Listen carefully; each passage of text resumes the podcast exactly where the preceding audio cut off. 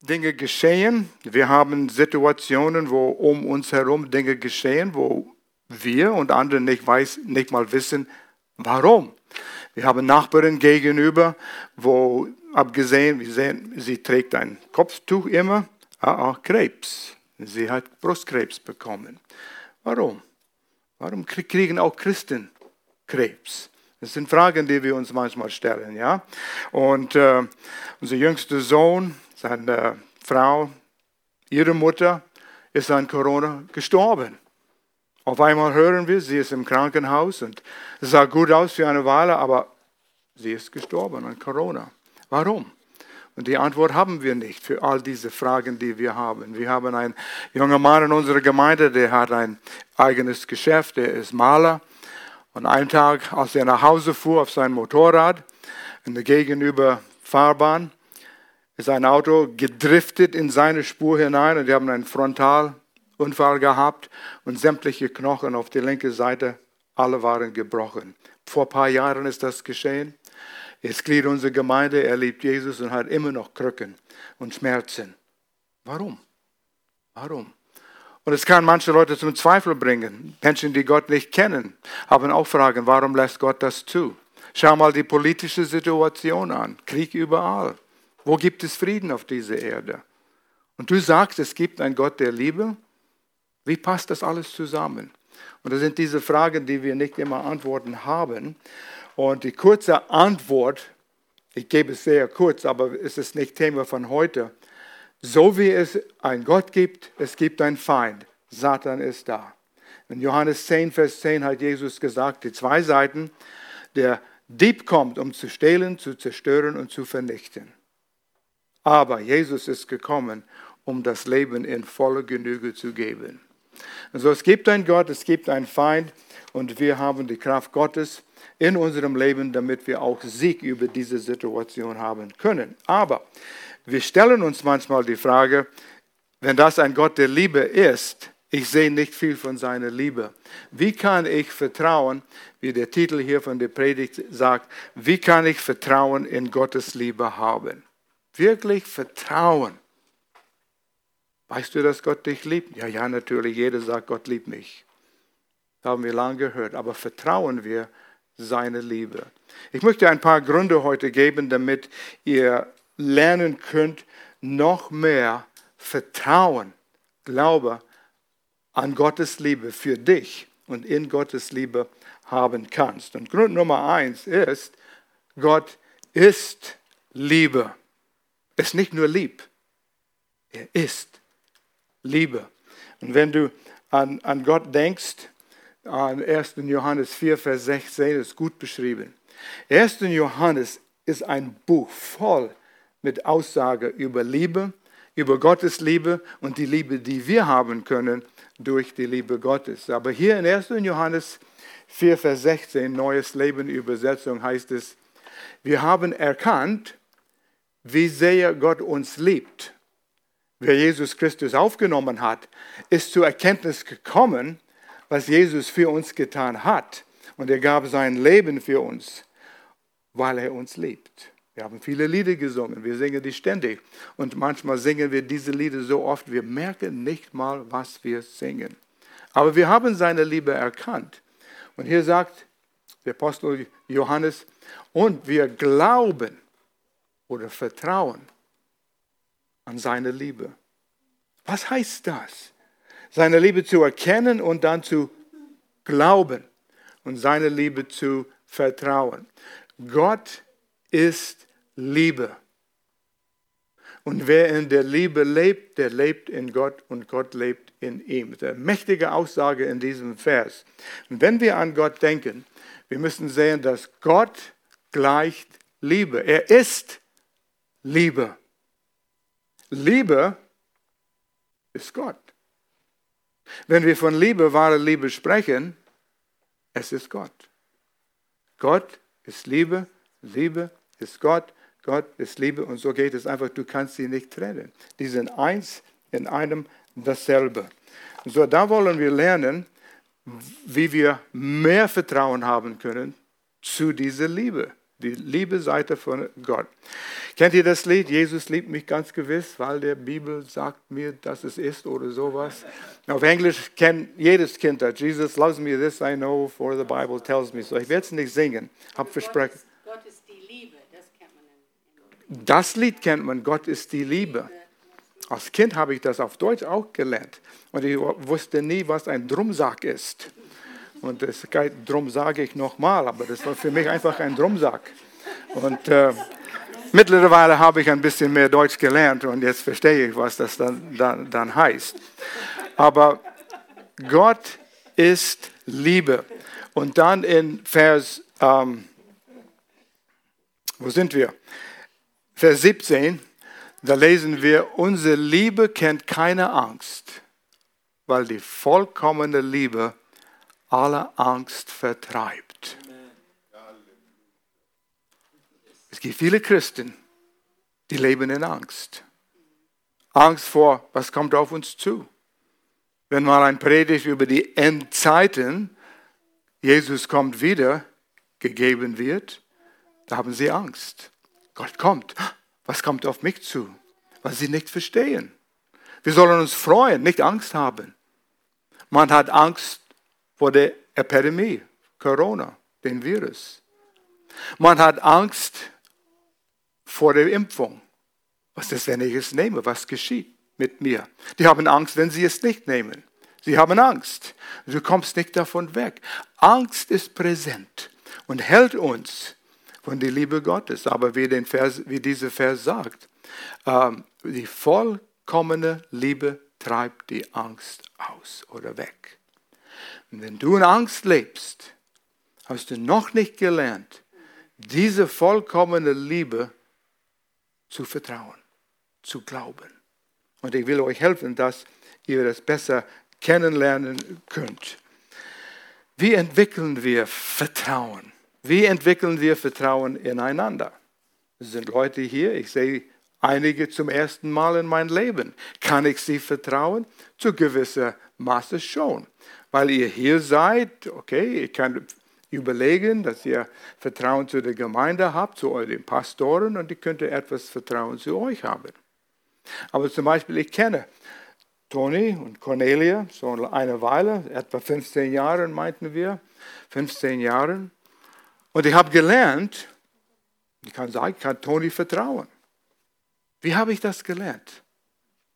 Ich habe mit ihm geredet, gesprochen, wir kommen immer wieder hierher, wir, wir verbringen Zeit miteinander, haben Mahlzeiten zusammen, zählen sogar Witze zusammen, wir lachen zusammen. Es gehört alles dazu, um Vertrauen zu lernen. Beziehung.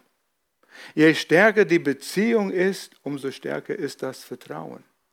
Und so, wenn wir sagen, wir wollen Gottes Liebe besser kennen, wir haben ein Lied heute gesungen, habe es mir notiert weil du mir nah bist, fürchte ich mich nicht. Weil du mir nah bist, Beziehung, fürchte ich nicht.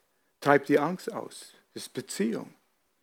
Und so, wir wollen lernen auch, wie wir die Beziehung entwickeln können.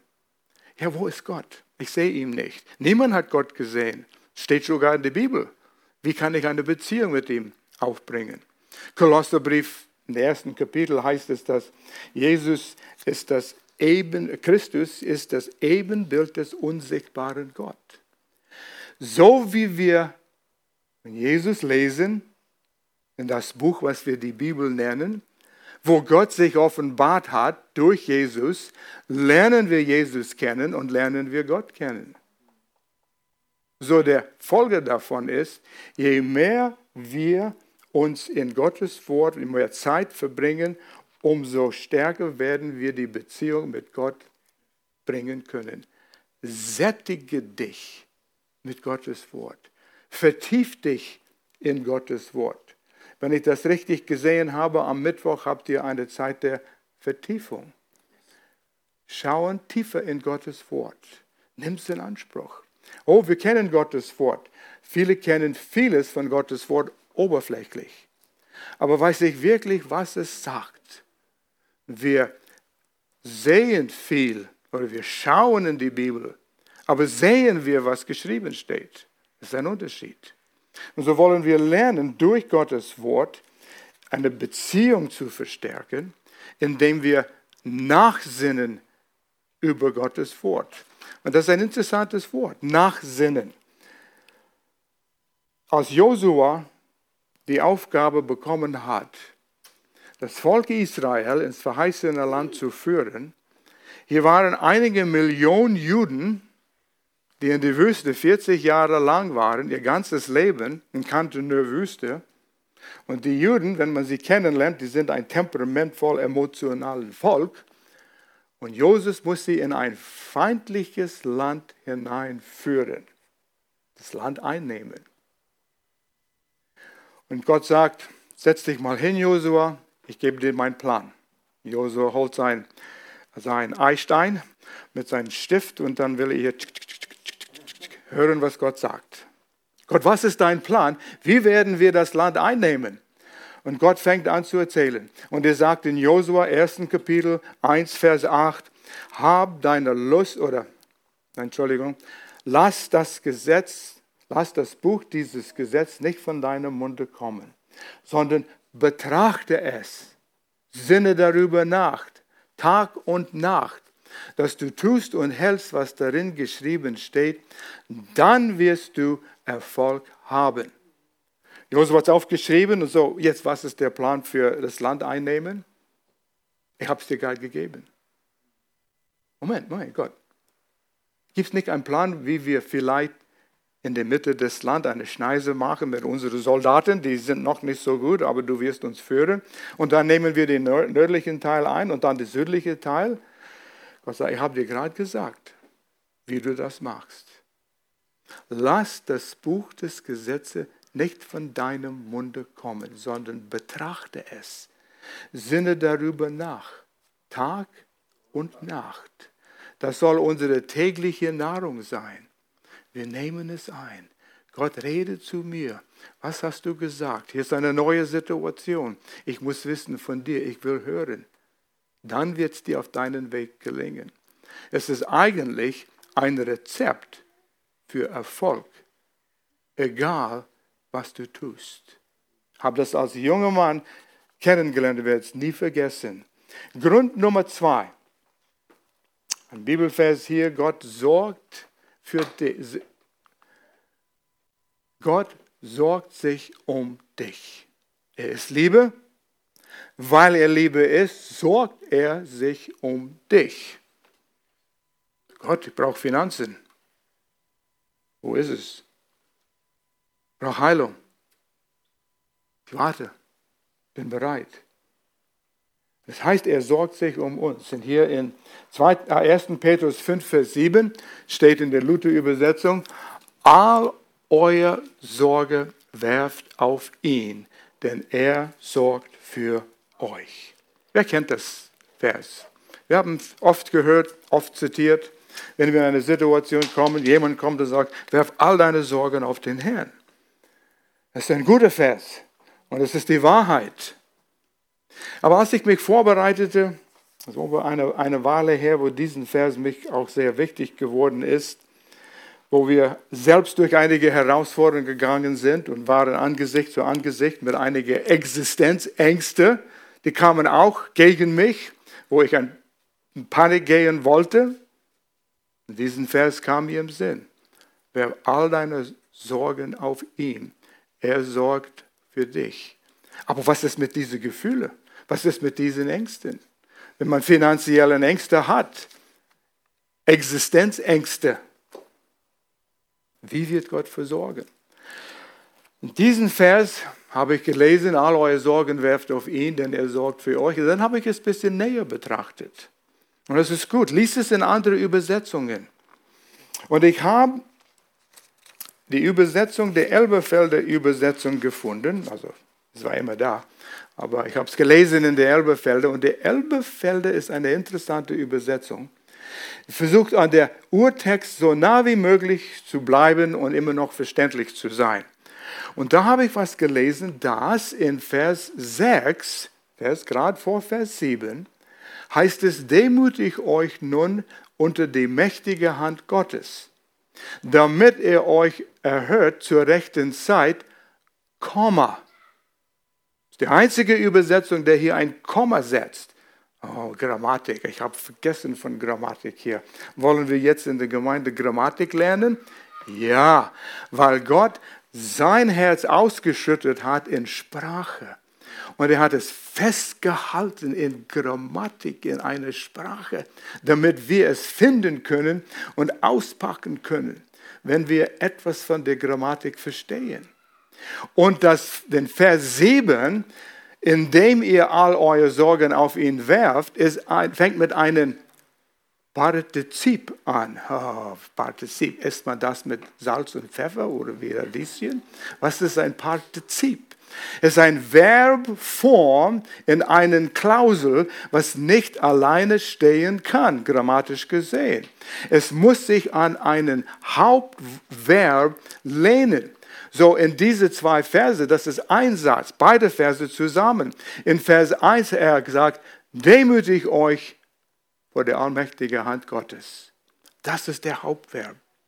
Und dann sagt er, wie wir das machen, indem ihr all eure Sorgen auf ihn werft. Das heißt, um Sorgen auf ihn zu werfen, müssen wir in Demut handeln. Demut vor den Herrn. Was hat das zu sagen? Demut vor den Herrn. Wie, wie kann ich das verstehen?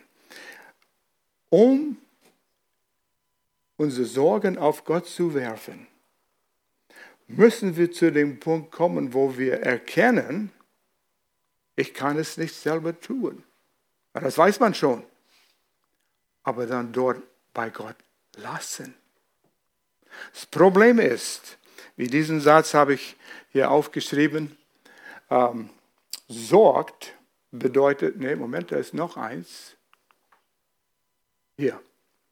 Die Ursache der Verzweiflung, den wir oft erleben, die Angst, den wir erleben, liegt darin, dass wir versuchen, aus eigener Kraft und für uns selbst das zu tun, was nur Gott tun kann. Denkt darüber nach. Wir haben Situationen, sei es eine finanzielle Situation. Oh, ich muss was tun, ich muss was unternehmen, ich muss mich informieren. Schon. Aber im Herzen, Gott, führe du mich. Gott, du weißt wie. Wir sprechen miteinander als Pastoren. Wie führt Gott euch als Gemeinde? Was sind die nächsten Schritte? Und man muss Entscheidungen treffen. Und manchmal weiß man nicht, wie sollen wir Entscheidungen treffen. Und so, man kann rumlaufen und fragen und fragen und fragen. Aber Gott, was sagst du? Wie würde ich es machen? Unsere Jugend, sie versuchen Lehrplätze zu finden. Und sie meinen, sie haben eins, aber das fällt durch. Gott, was wird geschehen jetzt? Oh nein. Und so ist man frustriert, verzweifelt, man hat Angst, ich werde keinen Lehrplatz bekommen. Und so man läuft man wie ein, ein, ein Verrückter herum und sagt, ich muss die Antwort finden, ich muss es finden, anstatt zu sagen, Gott, stopp. Ich zu mir selbst, stopp. Du weißt es, Gott. Ich nicht. Ich lege die Sache in deine Hände. Du weißt, wo ich studieren kann oder einen Lehrplatz finden kann. Du weißt, wie ich dieses Problem löse. Wir haben Leute in unserer Gemeinde, ein, ein Geschäftsmann, der ist fast in Insolvenz gegangen, wegen was ein anderer Geschäftsmann falsch gemacht hat und er musste dadurch leiden. Und er war frustriert, er hatte Angst. Und dann, ich begleite ihn und er hat auch diesen Vers dann von mir gelernt. Und jetzt, wenn ich ihn sehe, ich, ich sage, hey, wie geht es dir? 1. Petrus 5, Vers 7 und 6, 6 und 7. Er werft es auf den Herrn und lässt es dort, weil er hat geglaubt, Gott sorgt sich um mich. Das ist, weil er Liebe ist. Er liebt dich. Er liebt dich. Ja, wie kann er mich lieben, fragst du dich. Er liebt dich, so wie du bist. Sorgt ist ein Blutbundausdruck. Blutbund ist einer meiner Lieblingsthemen, ein Eckpfeiler auch in meinem Leben. Die Liebe Gottes, Blutbund, äh, Gnade und ich bin die Gerechtigkeit Gottes. Das sind vier Eckpfeiler in meinem Leben. Und wenn man diese Dinge versteht und rumgeht im Leben mit diesen Dingen, egal was geschieht, ich bin die Gerechtigkeit Gottes. Er hat mir gerecht gemacht. Ich stehe vor ihm gerecht. Eine Position, was sich nicht ändern kann. Wow, das gibt dir einen Halt. Wir könnten über das ein Predigt machen hier, aber Toni, das überlasse ich dir. Du kannst es hier weitermachen. Gut. Gut. Sorgt hat mit Blutbund zu tun. Und in einem Blutbund, in zwei Familien, zwei Menschen, und wir lesen in der Bibel über Blutbunde mit Abraham, David und Jonathan. Und es sind viele Blutbunde. Und heutzutage immer noch mehr in östliche äh, Länder, Nationen, werden Blutbunde gemacht. Blut wird, wird, irgendwie vergossen. Entweder ein Tier verliert sein Blut oder ein, äh, ein Schnitt wird gemacht, Blut wird gemischt. Äh, ein Blutbund kann man nicht brechen, ohne die Strafe der Tod zu erleben. Es ist so ernst. Und so, wenn wir merken, Gott hat einen Blutbund mit Jesus gemacht und ich habe das von Jesus bekommen durch meinen Glauben an ihn, Gott kann nicht versagen. Liebe kann nicht versagen. So lerne ich Gottes Liebe. Ich lerne, das, was das bedeutet, ein Blutbund mit ihm zu erleben. Und dann, dieses Wort sorgt, trägt mit sich diese Gedanken ständig über deine Situation, äh, Entschuldigung, Blutbundausdruck bei sorgt, immer dich immer im Vordergrund seines Sinnes oder Gedächtnisses zu halten. Jesus, Gott der Vater, denkt ständig an dich und kümmert sich um dich. Ist, du bist immer in der Vordergrund seiner Gedanken. Du kannst die Straße entlang laufen, du bist am Fahren zum Arbeitsplatz mit Verkehr überall und Gott weiß, wo ich bin. Er sieht mich, er kümmert sich um mich, macht sich Gedanken um mich in meiner Situation hier. Er liebt mich. Er ist Liebe. Das sind gewaltige Gedanken, die dich dann stärken, stärken können.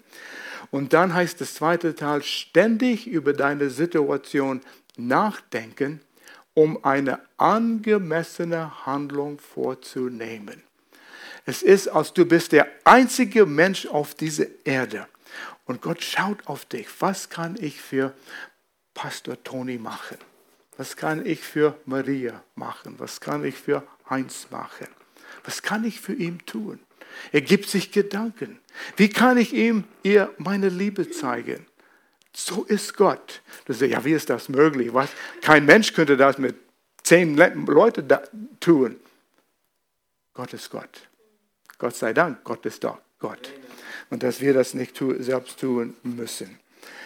Und so haben wir ein Blutbund mit Gott und wir können unser Vertrauen auf Gott verlassen. Abraham war ein Mann, der Blutbund verstand. In Römer 4 lesen wir einen gewaltigen Abschnitt über Abraham und was er mit seinem Blutbund mit Gott machen könnte. Römer 4, Vers 18 bis 21 lesen wir, wo keine Hoffnung war Abraham war in einer Situation, wo Gott ihm, wir lesen das gleich, eine Verheißung gab, viele Völker werden aus seinem Leib kommen. Er wird ein Kind haben, ein alter Mann. Keine Hoffnung. Vielleicht bist du manchmal in einer Situation, wo du sagst, keine Hoffnung. Ich weiß nicht. Oft kommen Leute in hoffnungslose Situationen. Ihr trifft Leute, die Jesus nicht kennen, die Gott nicht kennen. Hoffnungslos. Manchmal denken wir in unserer Welt, in die politische Situation, hoffnungslos. Hoffnung in die Bibel ist anders als Hoffnung in unsere menschliche Welt.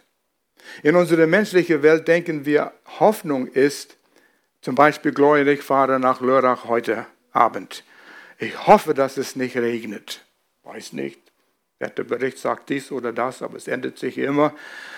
Hätte es lieber nicht, aber wir hoffen darauf, ohne Sicherheit. Aber wenn du Hoffnung liest in der Bibel, Hoffnung in der Bibel heißt eine zuversichtliche, ähm, zuversichtliche Vertrauen. Erwartung, Erwartung, das war das Wort. Zuversichtliche Erwartung. Was kann ich erwarten von Gott? Mit Zuversicht. Nicht hoffe, dass es geschieht, wahrscheinlich, ah, man weiß es nicht. Nee. Was kann ich erwarten? Was Gott gesagt hat. Alles, was Gott gesagt hat, ist ein, die Bibel ist ein Blutbundbuch. Er hat sein Herzen ausgeschüttet, seine Wille ausgeschüttet. Und was er sagt, hält er. Weißt du, was er dir versprochen hat? Einerseits sollten wir wie kleine Kinder rumlaufen wie bei Weihnachten. Was, was liegt unter dem Weihnachtsbaum, der Christbaum? Was, was für Geschenke sind da? Ich kann kaum warten, weil Gott so viel vorbereitet hat für uns. Und wissen wir, wie das, wie, was das ist. Dass du die Gerechtigkeit Gottes bist. Weißt du, was das bedeutet? Du bist es. Nicht du wirst es erreichen, du bist es. Kommst nie von der Position weg. Wow.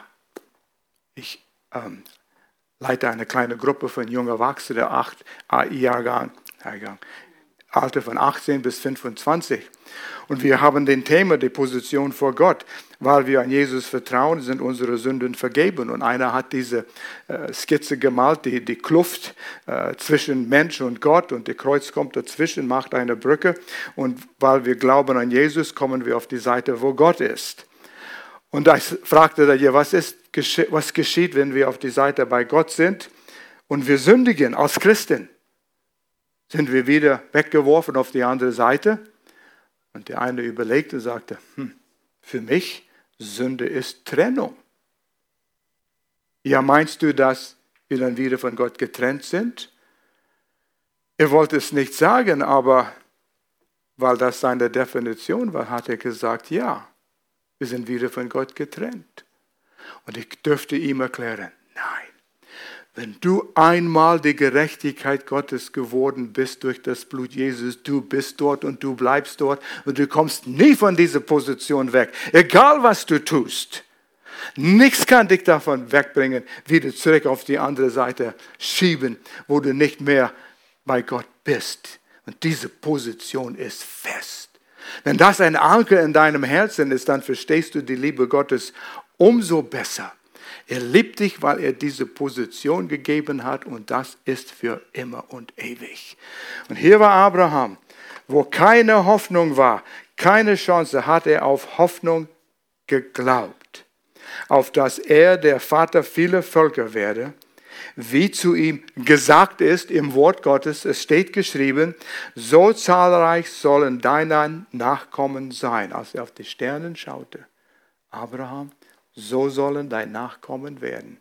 Ein Mann, lesen, lesen wir es, und er wurde nicht schwach im Glauben. Wow. Nicht schwach im Glauben. Ist nicht immer einfach. Als er auf seinen eigenen Leib sah, der schon erstorben war, weil er fast hundertjährig war, und auf den erstorbenen Mutterschoß von Sarah. Er zweifelte nicht an der Verheißung Gottes durch Unglauben, sondern wurde stark im Glauben und gab Gott die Ehre. Das ist Demut. Er betete Gott an, wo er keine Antwort, Lösung, menschlich gesehen, da war. Gott, du hast gesagt, hast mir dein Wort gegeben. Das ist Demut. Er könnte selbst es nicht tun. Er hat versucht. Er hat versucht, selbst durch sein äh, Dienstmädchen das zu tun und das ging schief. Und jetzt haben wir Nationen von Feinde gegen Gottes Volk durch den einen Handel, wo er versuchte selbst die Lösung zu finden.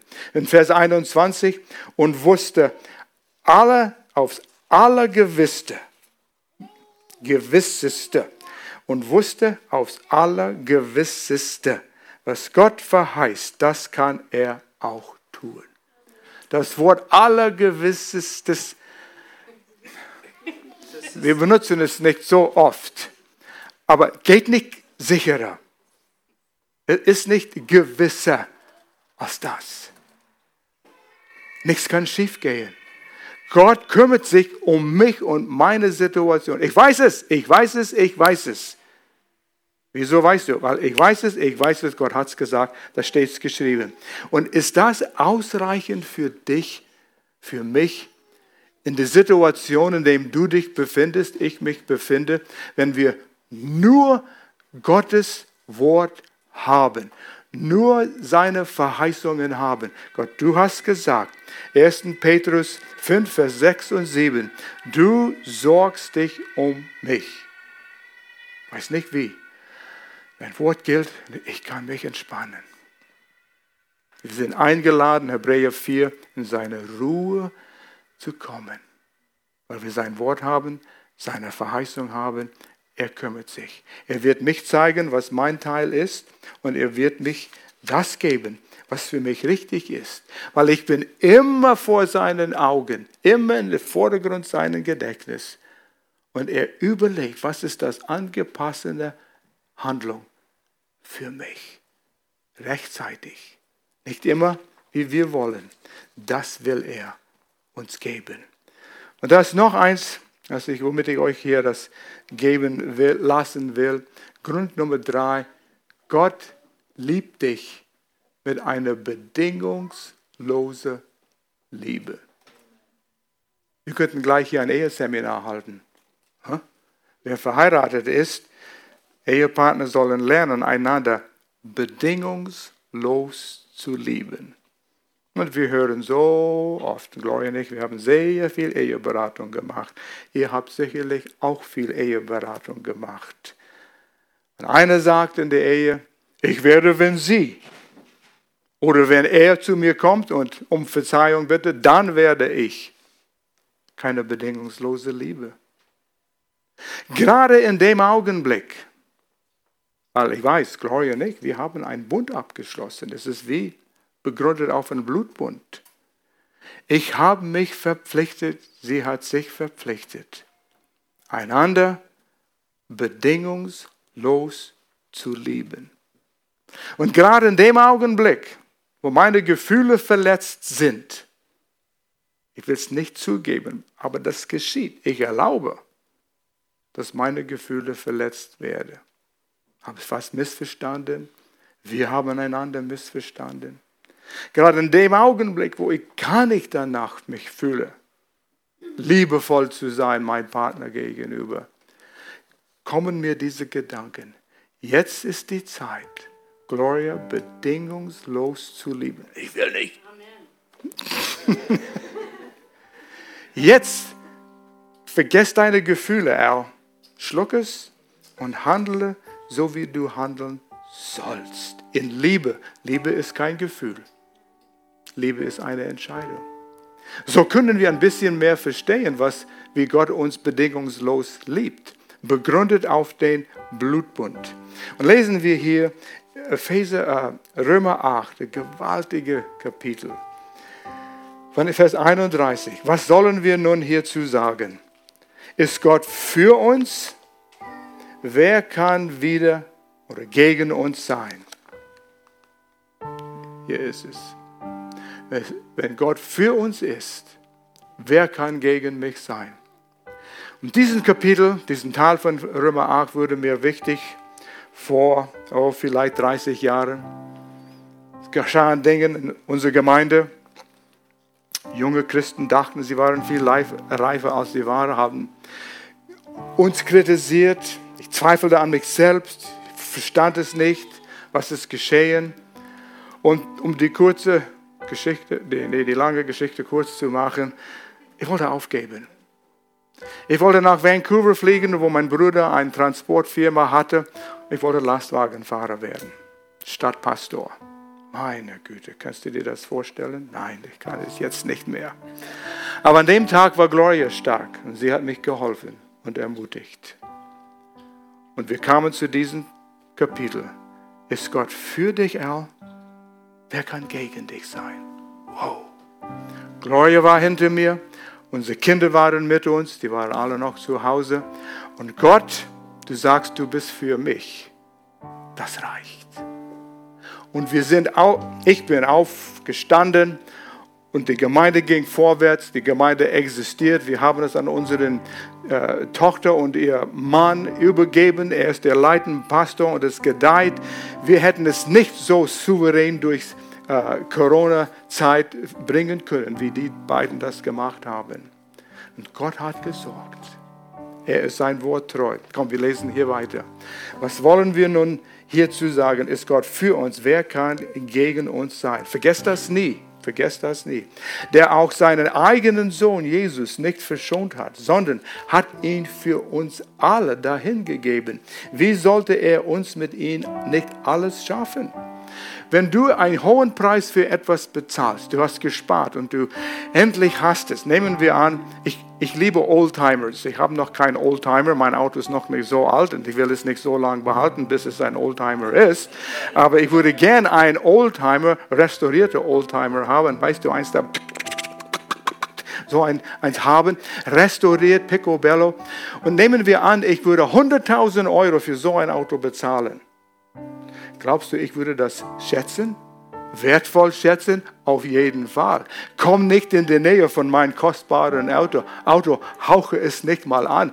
Äh, berühren, du willst es. Nee, das ist mir zu kostbar. Gott hat seinen Sohn für dich gegeben. Du bist ihm sehr kostbar. Sehr kostbar. Und weißt, die Theologen sagen, wenn du der einzige Mensch auf die Erde warst, der Errettung brauchte, Jesus wäre gekommen, um für dich zu sterben, sein Leben zu geben. Du bist ihm sehr kostbar. Aber ich liebe diesen Abschnitt, ich komme davon nicht weg. Wer will die, aus, Vers 33, wer will die Auserwählten Gottes beschuldigen? Wer darf einen Finger zeigen auf dich? Schau mal, du bist jetzt schlecht, du hast gesündigt, ich kriege dich, Gott kann dich nicht mehr retten. Wer kann das tun? Niemand, niemand, niemand. Gott ist hier der gerecht macht. Gott ist nicht der Gott, der mit einem Stock herumschaut und sagt, du hast was falsch gemacht, das hast du nicht richtig gemacht. Du hast Spaß im Leben, du sollst nicht Spaß haben. Manche Christen haben diese Gedanken, diese Idee von Gott. Man muss ein, ein Lagengesicht haben, als hättest du gerade äh, äh, Lemon, Zitronen gelutscht wie zu, zu Frühstück hier. Das ist ein Christ. Nein, nein. Das ist nicht der Gott, den wir dienen. Vers 34. Wer will verdammen? Christus ist gestorben. Je mehr, Moment, Christus Christus ist hier, der gestorben ist, ja mehr noch, der auch auferweckt ist, der zur Rechten Gottes ist und für uns eintritt. Jesus ist immer dort, wenn du einen Fehler gemacht hast, wenn du gesündigt hast. Vater, ich bin für das auch gestorben. Es ist gedeckt. Kein Problem, sagt der Vater. Dein Blut gilt. Er kämpft für uns wie ein Rechtsanwalt. Wer will uns scheiden von der Liebe Christi? Trübsal oder Angst oder Verfolgung oder Hunger oder Blöße oder Gefahr oder Schwert oder Corona, wie geschrieben steht. Um, weißt du, ich sage das bewusst. Ein Mann kam zu mir aus unserer Gemeinde und sagte, Corona hat unsere Familie gespalten. Und als ich darüber nachgedacht habe, nein, nein, nein, hat eure Familie nicht gespalten.